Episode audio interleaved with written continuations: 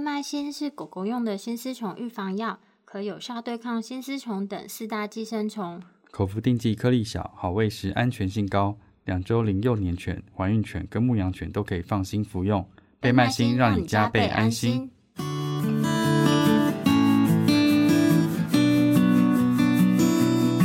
你现在收听的是 Wonder Pet Talk 超级好兽医的闲聊时间，我是兽医师林哲宇 Steven。我是兽医师肖慧珍，在这边我们会用轻松谈论的方式，带给大家一些简单而正确的小动物相关资讯，也会和大家分享一下兽医师日常发生的有趣事情。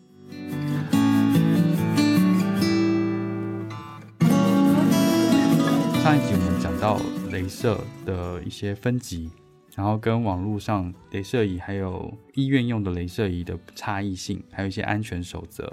那我们今天的话，会跟大家分享一些呃治疗的一些原理啊，跟应用这样子。嗯，因为其实我们在呃门诊的过程中啊，因为我们之前主要是都是看骨外科，然后跟附件门诊，嗯，所以在这两个就是两类型的病例中，我们常常都会建议说，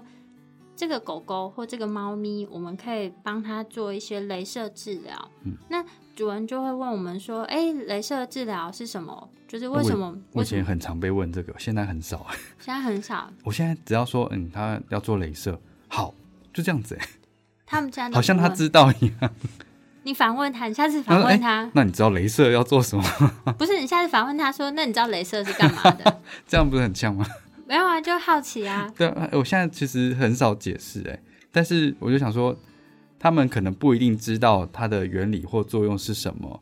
然后可是有听或是看过一些呃人家做镭射的一些案例跟效果，所以我们建议他做的时候，他就 OK 没问题。他们现在对这样子的，就是非侵入性的治疗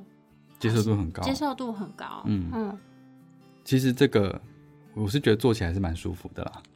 哦，你说对动物而言吗，对啊，因为他们在有时候帮忙保定或者是安抚的时候，也可以看得出来，就是动物其他放实松，是主是人就蛮放松，嗯这样嗯嗯。但就是我今天就先问你啊，那你这个镭射治疗它的原理到底是什么？为什么我们会开这样子的嗯，治疗建议？对啊。通常我们在这个门诊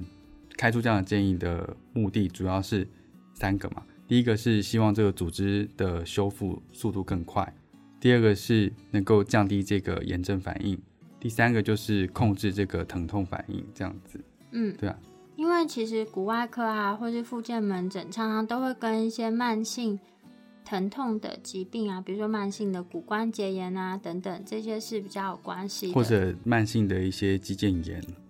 这样软子组织软发组织炎，发炎嗯，相关。对。然后就其实这些疾病它蛮重要的一个点，就是它需要做疼痛控制。对，嗯，但疼痛控制呢，其实以前我们能想到就是吃止痛药、打止痛针，嗯嗯嗯，嗯，但是现在其实可以利用这样子的镭射治疗，也能达到就是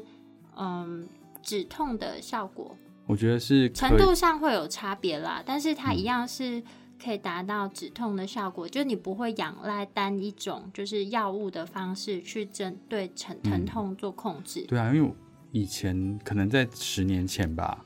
通常那种疼痛控制都只有用药去做控制啦，对啊，所以它现在比较普遍的概念是用多方的方式去做这个疼痛管理啦，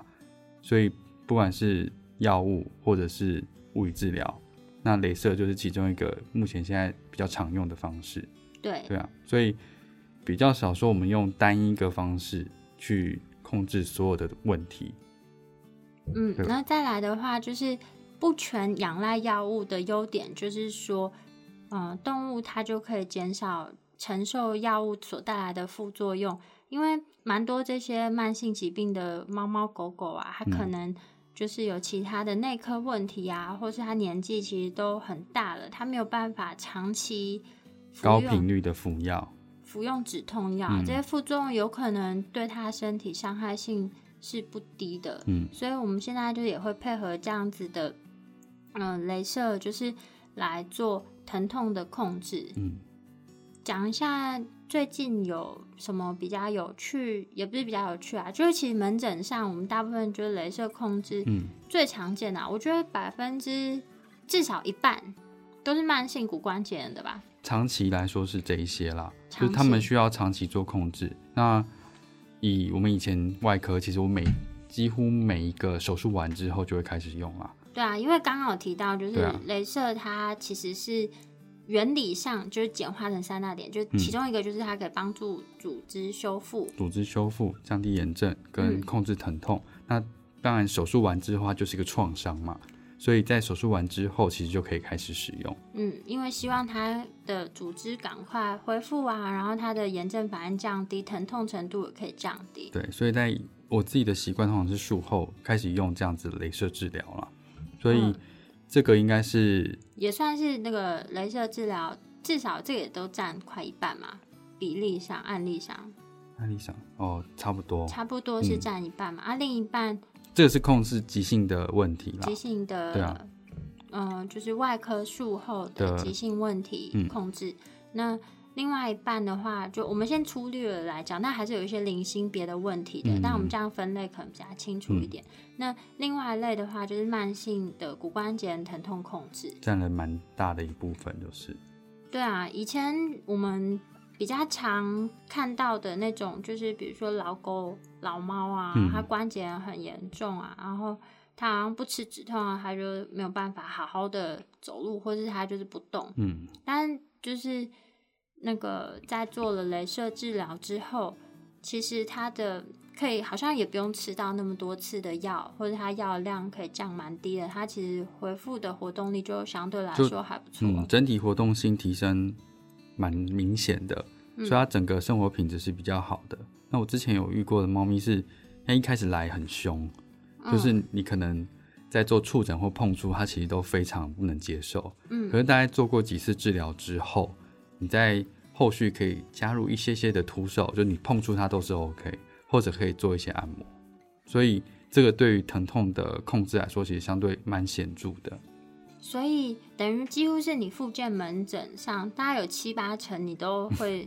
对大家都会搭配这个项目。对，因为它嗯方便，然后跟使用的时间短啦。嗯，然后再来的话呢，就是它跟止痛药不一样，因为止痛药再怎样啊，不管是打针或是吃药，其实你都是有一个吃打针，嗯、就是打针这个动作，或是要喂药这个动作。其实在这过程中，不是每个动物都很愿意它。会造成像呃不等程度的紧迫嘛，对啊，对啊，那所以但是在镭射这部分，它算是光疗，原则上它就是你可以是接触性的，或者你可以是不接触都可以，对啊，所以相对造成的一些紧迫或压力是比较小的，嗯然，后接受度其实是高非常非常多的，我们在做这样的治疗的情况下，就是大部分就是动物它都是蛮放松的、去接受这件事情，然后所以这个其实是一个蛮好的非侵入式的治疗方式。疼痛管嗯理的一个方式。对对对，对刚刚讲了骨关节炎嘛，可能是我们以以前看猫咪看的少，嗯我觉得我们在门诊上猫咪的比例低很多。像我那时候最后面大概可能只有三四个猫咪是来做类似这样子的物理治疗，可是大部分都有加入镭镭射去做控制。我有一只猫咪，它就是折耳猫，嗯它很年轻，那只折耳猫是我记得是六到八个月而已。它其实开始就已经有关节的问题，然后一开始它它来的时候，它的主诉是说，哎，它跳或者是走路会跛脚，或者是不太愿意活动。然后它就是初期比较呃高频率的去照射之后，它活动力就比较正常一点。然后后面就是定期用这样的方式去做控制。所以除了老年的动物之外，在非常年轻的动物使用上来说，其实也是蛮蛮适合的。只要是有这样子就是疼痛问题的、啊，嗯其实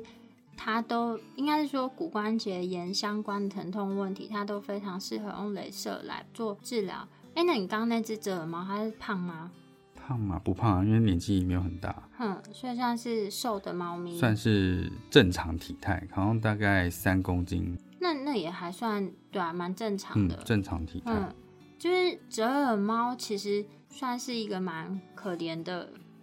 对啊，六个月，对啊，六个月，所以它这样子基本上它的猫生 都都会，哎、它六个月它的症状这么严重，很明显，其实蛮明显的。然后哦嗯他那个主人是去领养的，哦，因为发现说，哎、那个猫咪就是状况不好。并不理想，对啊，那嗯在那边其实我觉得它已经是折耳猫被领养的机会就比较低了，嗯，所以它就是把它领养回去照顾这样子。大家现在对折耳猫的这种遗传性疾病了解的多吗？认知应该蛮多的了。只要养折耳猫的人，大概应该都都有查过这样子的讯息吧？嗯，嗯，应该因为就是折耳猫啊，它们的这个折耳基因其实会跟一个蛮严重的遗传性疾病是有相关的，就是叫骨软骨发育不全。嗯那基基本上来说，只要有折耳的猫咪，它一定会出现这样子骨软骨发育不全的问题，就是它全身的这些软骨啊，就是都可能长得并不是很健全，嗯所以它会造成它可以想象嘛，就是在关节部分各个关节，各个关节，然后脊椎的椎体之间也都有软骨存在，嗯所以当这些东西它都不健康的时候，其实都等于是它全身各处都会受到影响，嗯所以它它其实都会造成它的四肢啊，或者脊椎啊，或者四关节等等你，有你有看过这样子的 X 光片吗？很惊人啊，好可怜你有看过？有啊，我以前在别的医院工作的时候，我不知道为什么那时候养折耳猫的现在少很多吧？我我好像没有，那时候是因为呃，就是我不晓得，可能折耳猫社团的人嗯都会喜欢，都习惯带它去那个医院看诊，嗯所以我其实几乎每天都会遇到折耳猫这样子的问题，然后 X 光片看起来都非常的惊人，因为。嗯，你看，你你刚刚讲那个六到八个月就已经有这样症状，代表它可能是相对来说比较严重的。嗯对啊，那我那时候看到就是那个社团里面，等于是严重的都来，所以我们看到 X 光片真的那它变关节会形超肿吗？会很肿，然后很多就是它会是几乎是站不起来的，是因为关节变形站不起来，还是痛到站不起来？两者都有，嗯嗯，两者都有。然后有些人会觉得说啊，这样子它那个肿肿的，远远看好像好可爱，因为腿看起来好像更短这样子，嗯 但其实不是啊。你一拍 X 光片你就发，哇，天哪，这个骨关节真的看起来超糟糕的。哦。然后讲到猫，最近有另外一个品种就是曼赤肯，嗯，曼赤肯现在相对来说，我看研究是比较少的，可是我有看过一篇 poster，上面就是在讲曼赤肯前肢的问题。变形嘛，对对啊，它有分分几个等级啦，所以如果它像腊肠狗一样，它变形的太厉害的话，其实它肘关节退化的程度在很早期就会蛮明显的。嗯，对啊，所以我那时候有遇到一只是一岁的曼赤肯，它前手就开始跛行了，然后那个手肘的部分其实就可以看到一些退行性变化。哦，对啊真的好可怜、哦很，早，那个一岁嘛，我刚刚讲一岁，嗯，一对岁、啊，它就已经开始跛了。就是其实现在目前啊，因为折耳猫这个基因啊，就是它就只有在耳朵这个部分变成折耳特别可爱，嗯其他其他你看不到，就包在这些皮肉底下的都是非常凄惨的，所以因为这个。嗯，骨软骨发育不全会造成它全身这些变化，然后产生后续严重的疼痛。所以现在在英国啊、法国，好像我不知道，我不确定法国，但是嗯英国我可以确定，他们禁英止，禁止繁殖就是折耳猫。嗯，然后，但是因为你知道折耳猫啊这个品种，他们当初在选育的时候，呃，不晓得为什么这样的猫，不晓得是因为痛还是怎样，它本身这个个性就超好的，所以嗯这些就是上游在繁殖的人啊，他们就是有一点舍不得，就是放弃这个品种。嗯，所以他现在就是会把呃，他们想尽办法，就是把这个友善的猫的个性就是留下来。所以我们现在看到的那个什么短毛呃英哦短啊、或什么，其实它嗯嗯它们是从这个折耳猫的基因慢慢就是在被选配下来的。那这样它关节是完全不会有问题的吗？还是还是可能会有问题，但就不会像折耳这猫么一样严重是一定会有问题，嗯因为折耳折耳猫是一定会有问题嘛。嗯，那但是像这种什么英短啊、什么短之类的，就是他们目前美短，哼、嗯目前来说的话，可能至少在不会像这些他在很年轻啊，就就有严重的，比如说关节炎，或者再再更严重就是那些骨头变形嘛，嗯，嗯，我看过那个脊椎连在一起啊，很多啊。但你看到的都是很年轻的嘛，还是都老的？蛮年轻的欸。我之前看一只是成年啦，四岁吧，四岁？也是年轻的啊，那折耳猫吗？对啊，对啊，嗯，是它年只要折耳猫的话，它们那个就会是严重。我觉得当初也并不是想要就是来虐待这些猫啊，但为了保留这个好猫的个性，就是这样子。因为我的个性会跟品种有直接相关性哦。我那时候看那个资料，它是这样子写的，嗯因为我家就是那种一般土猫啊，所以我对其他的刚刚土猫也是个性很好啊，对啊，土猫，对我家土猫个性很好啊，所以我就想说，好像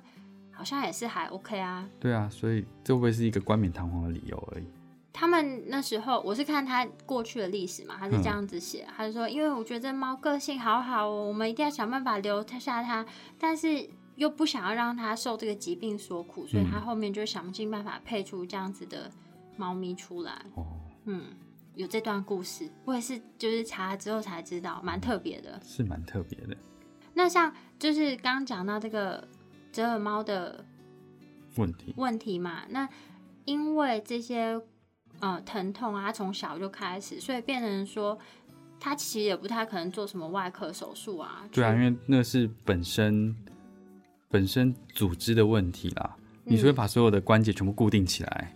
对啊，这基本是不可能发对生啊的不事情可行的，所以变成他的那个呃最重要的方式呢，就是去做他的疼痛控管。对啊，疼痛管理这样嗯，子、疼痛管理，那他不可能从小六个月就开开始始吃药，没有什吃么没有个吃一辈子，对啊，哼，不可能。对啊，所以说就是镭射治疗就会在这个这个地方呢，会帮上一些发挥嘛。它的作用，嗯，对对。然后，但这个真的好可怜哦。不过现在少很多吧，我几乎没有看到了。现在之前那个刚刚讲的那个领养的，其他好像就没有了。嗯，对啊，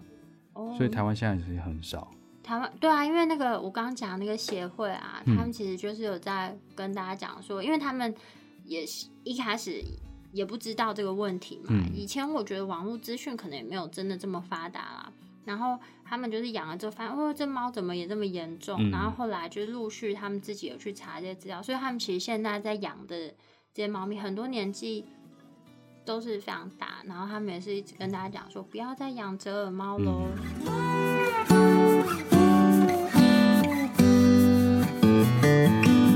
好，那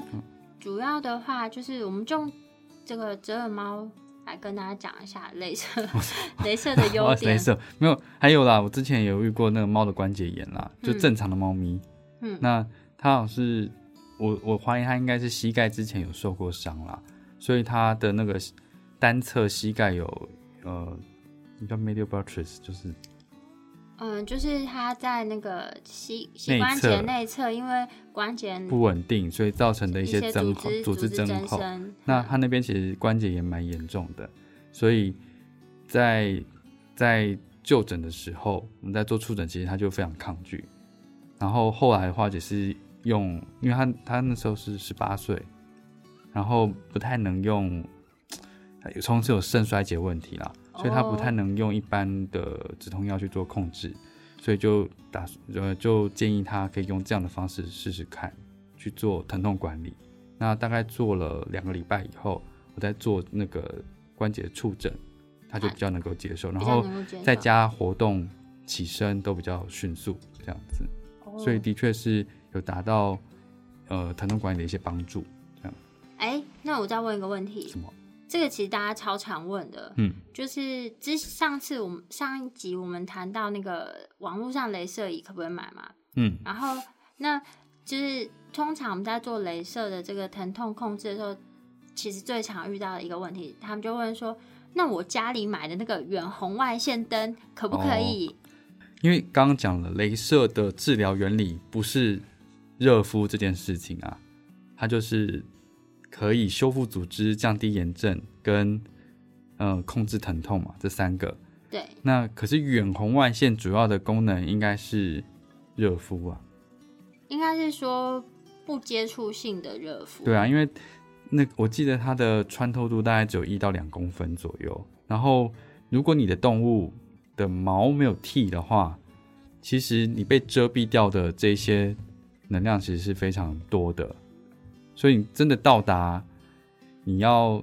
呃照射的区域的热敷的效果，其实我觉得应该也很有限了。更何况是想要达到像类似镭射的治疗，不可能啊，因为它原理是不一样的。嗯，对啊因为我们刚刚那个镭镭射啊的原理，我们其实就简化成它所有最后三个结果而已。但是其实镭射它达到这三个结果之前呢，它是会经过一连串的，就是生化反应，嗯并不是说哎、诶它咻一下就是这个结果。嗯那远红外线它是不是能够就是像镭射一样诱发这样子的生化反应呢？其实这个目前是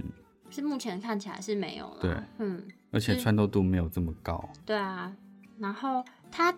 目前我们大家知道，就是它可以有一些热敷的效果在，所以就是在这些骨关节疼痛的狗狗、猫猫啊，你想要利用远红外线来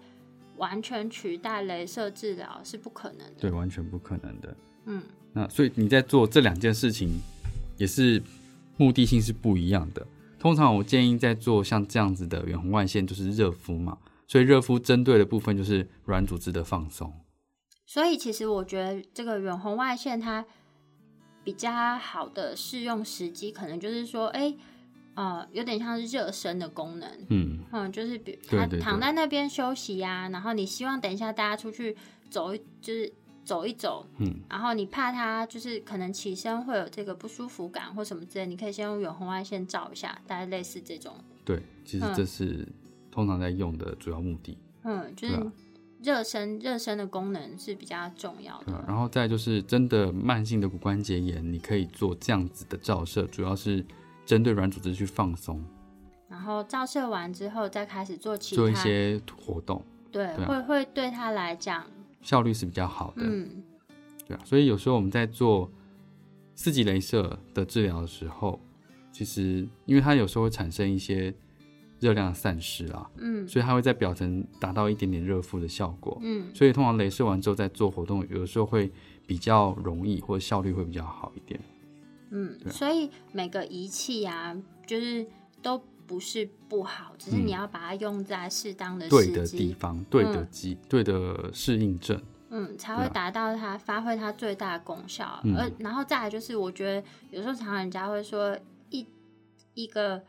就是比如说远红外线仪啊，它就可以达到所有的治疗效果。我觉得要就治百病啊，治百病，这不可能， 没有镭没有射一治个百病。没有一个，就是当一个东西它可以治百病的时候，相对来讲它一个病都治不了。哼，这是你说的， 对我说的。没有啊，就表就示是它的治疗效果都是非常浅 mine 的。对，对就啊很少很少。镭射其实没有不好啦，对啊，镭射可是很好啊，就是你就把它放在是对的地方，嗯，就是它该使用的时候使用，然后用在对的时机，我觉得这都是每一项东西都是很好的治疗项目。嗯我们刚刚讲的这个镭射治疗啊，嗯其实呃都不是说，哎、我们来看一下这个动物，我们马上就说，哦，它做镭射嗯什么，其实。这个其实就是会回归到我们每次都会不断的在强调一件事情，就是说我们必须先做正确的诊断，才会做后续的治疗建议。嗯，所以就是在某一些情况下，虽然我们怀疑，呃，我们我在有些某些情况下，我们就不会直直接建议做这些，不会直接建议做镭射，尤其是在怀疑有癌症嗯，或是肿瘤的情况下，我们不会直接贸然的去做镭射治疗，对因为在绝大多数啦、嗯的文献上面是讲说，就是镭射治疗，假设你直接把它照射在肿瘤上的话，其实你反而会促进它的生长。嗯，因为刚刚讲到嘛，镭射的原理是一个活化组织嘛，嗯，对啊，所以虽然没有真的有人实验说我们今天照了镭射之后肿有瘤会问题的长 肿瘤细胞会哎突然蓬勃发展起来，没有这样子的研究出来，所以，但是依照它的原理来说，有这样子的疑虑的情况下，所有的镭射治疗 guideline 大部分啦，镭射治疗 guideline 是不可以使用在肿瘤上面，对，或者是有肿瘤疑虑的病，呃，照射的部位如果有肿瘤疑虑的话，就是不建议照射的。对对，嗯，那针对我们今天就先针对这个禁忌症先先说明一下，因为其他的禁忌症还有还有一些别的啦，嗯，只是目前的话，就是我们在做建议上，只要他可有肿瘤或是癌症疑虑的话，我们就不会直接建议这个选项，我们还是会使用其他的方式去做他的疼痛控管。对，嗯。嗯，会不会所以有一些人听完这个，就是说就是会一直问说：“哎呦，这个狗很痛啊，你干嘛不帮它照一下镭射我就说这个会有一点疑虑，就是你没有完成诊断，其实是非常非常危险的。像之前就是有个案例是大型犬，它肩膀痛嘛，痛一个月了。？”嗯、那之前就是都在做这些疼痛管理，也没有嗯在也没有在做诊断。嗯后来来医院一照，其实它那边已经病理性骨折了。呃一照 X 光片，对，照 X 光片，它已经哦， 照 X 光 片，它已经病，我们要做诊断嘛，对所以他已经造成病理性骨折了。那嗯为什么病理性骨折？他那边的骨质是有问题的，嗯所以怀疑他其实是有肿瘤疑虑的，就是不知道先前做了什么治疗，嗯，对啊但所以就是但他是啊不适合做这件事情的，就是例如说做镭射治疗其实是不适合的，就是这个局部啦，对啊并不是说全身，就是说像他这个是肩关节有问题嘛，对对对，所以我们怀疑这个疼痛的地方不建议。那如果他今天髋关节是有退化性关节，可以用吗？你说这只狗嘛，对啊，假设同一只狗，我我认为它局部性来说不会有什么影响，但是如果主人有疑虑的话，我可能会选择放弃掉这个治疗。 OK，对啊，这是我就是个人。嗯，对好好。但要我认为它没有，我认为它不会有太大，没有什么影不好的影响。局部的话，影响性目前好像，嗯，我好像没有看过有文献说他身上其他处有肿瘤这个地方不能照射。嗯，目前好像我印象中是没有啊，不晓得有没有人有看过有的。有医生就是会斩钉截铁的说，就是不能做这样子。嗯，对啊，所以我觉得这也是会看医师的建议啦，对但是啊前提是我们还是会把这个风险跟可能性跟跟事主说明，对然后会来跟他们讨论，嗯，并比较不会斩钉截铁说不行或一定行。对对治对，疗这种东西其实是可以讨论，没有嗯绝对。但是一定不能照在肿瘤上面，目不前要嘛。对啊，其实有很多其他的方式可以做啊。对啊，不一定你要肿瘤这治疗有这么多这么多正规的方式，为什么要选择一个有疑虑的方式？嗯，对对吧但但是，对啊，目前我们讲的就是这种理疗、镭射做肿瘤治疗，绝是大多数啦，我看至少九成以上的书籍是主流上没有比较没有人会把镭射治疗用在肿瘤上。主流、嗯我这样讲好没有，了，因为它等于是一个替代疗法、欸。嗯，我觉得它是一个替代疗法，因为你有其他那么多正规的、有效率的肿瘤治疗的选择的话，不应该是会选择这个。对啊，那你是哎没有办法，没钱了，或者是真的其他的治疗他没有办法接受，才去尝试性的治疗，这样子。嗯，可我觉得那不这个是一这个，就是一个很大的议题。对，啊，嗯，嗯好，这不要对啊讲太多。对啊，就是反正，嗯、目前我们在建议上，大概就只有这个，我们会。特别小心特。别小心跟再说明。那基本上其他大致上还好，所以又拉回到，如果今天你是自己去买镭射仪的话，你没有做诊断的情况下，嗯，你在做镭射治疗的时候，会不会把它照在肿瘤上面呢？哎、 对啊，所以其实就是这东西不是一个玩具啦，就你买对啊回来买、买回来用是无任何风险的，就是呃还是要遵照医师就医的疗建议，医疗这件事情，其实最主要是帮你监控的那个人啊，其他东西都是仪器嘛。就是工具而已。对啊，就是工具。所以嗯说，跟有有问题还是请医师评估会比较好啦。嗯，大概就这样。OK 吧？可以，嗯没有问题。好，那今天的话呢，我们就是讲一下这个雷，目前我们在临床上镭射治疗的原理，就是呃，促进组织修复啊，降低炎症反应，以及就是控制疼痛。那目前呢，疼痛控制呢，它其实是一个算是多方多方的控制方式，镭射治疗只是其中的一环而已。对啊，不是说什么东西都只要用镭射就好。对，所以说就是在这种慢性疾病或者老年病患上呢，我们会做这样的建议，其实是。哦，我有遇过一个在泰国的嗯我 case，现在就要下 ending 了，你为什么一直打断 可是我我只？是有一个泰，我有跟你讲过一个泰国 case 很有趣啦。那等一下给你做 ending，不会啊，你刚刚 ending 的很好。你屁！哦，那你继续好 了。好，你讲完啊。没有，泰国 case 就是他他是髋关节发育不全，可是已经很老了，嗯然后同时他有肿瘤的疑虑，然后主人其实不太想做镭射，嗯所以后来那医生帮他选择了用一个用针灸的方式去控制疼痛。嗯，对，我觉得电针，那我觉电得针我觉得诶蛮蛮有趣的这样子。这跟今天的完全不相干啊。 有啊，他放弃了镭射治疗啊， ，OK，然后又有肿瘤啊、禁忌症， 哼，所以反正就是疼痛控制它有很多种方式，那就是镭射治疗只是其中一种，并不应该为了它舍弃，就是不应该用它取代其他所有的东西啦。对，因为嗯通常它是一个辅助，我觉得它算是一个辅助的角色啦。嗯，对。所以如果说你对这个过，嗯，怎么就是是不是要购买啊？是不是或是说医师跟你解释上有一些疑问啊，或什么你想更了解关于镭射这个东西的话呢？就是我们在网络上有放了一些原理。还有一些适应症的介绍。嗯，那如果说记不起来，或是你想要再看比较详细的文章解说的话，都可以上我们的网站。我们的网址是 triple w wonder vet com t w 或是 Google FB 搜寻 Wonder Vet 超级好兽医，都可以找到我们的文章哦。那今天的节目就到这边，嗯，可以吗？可以可以，我觉得很好，你屁，你每次都打断 我我我。觉得很好。没有，我觉得我分享的很有趣啊。好，好，那就先这样子哦，拜拜，拜拜。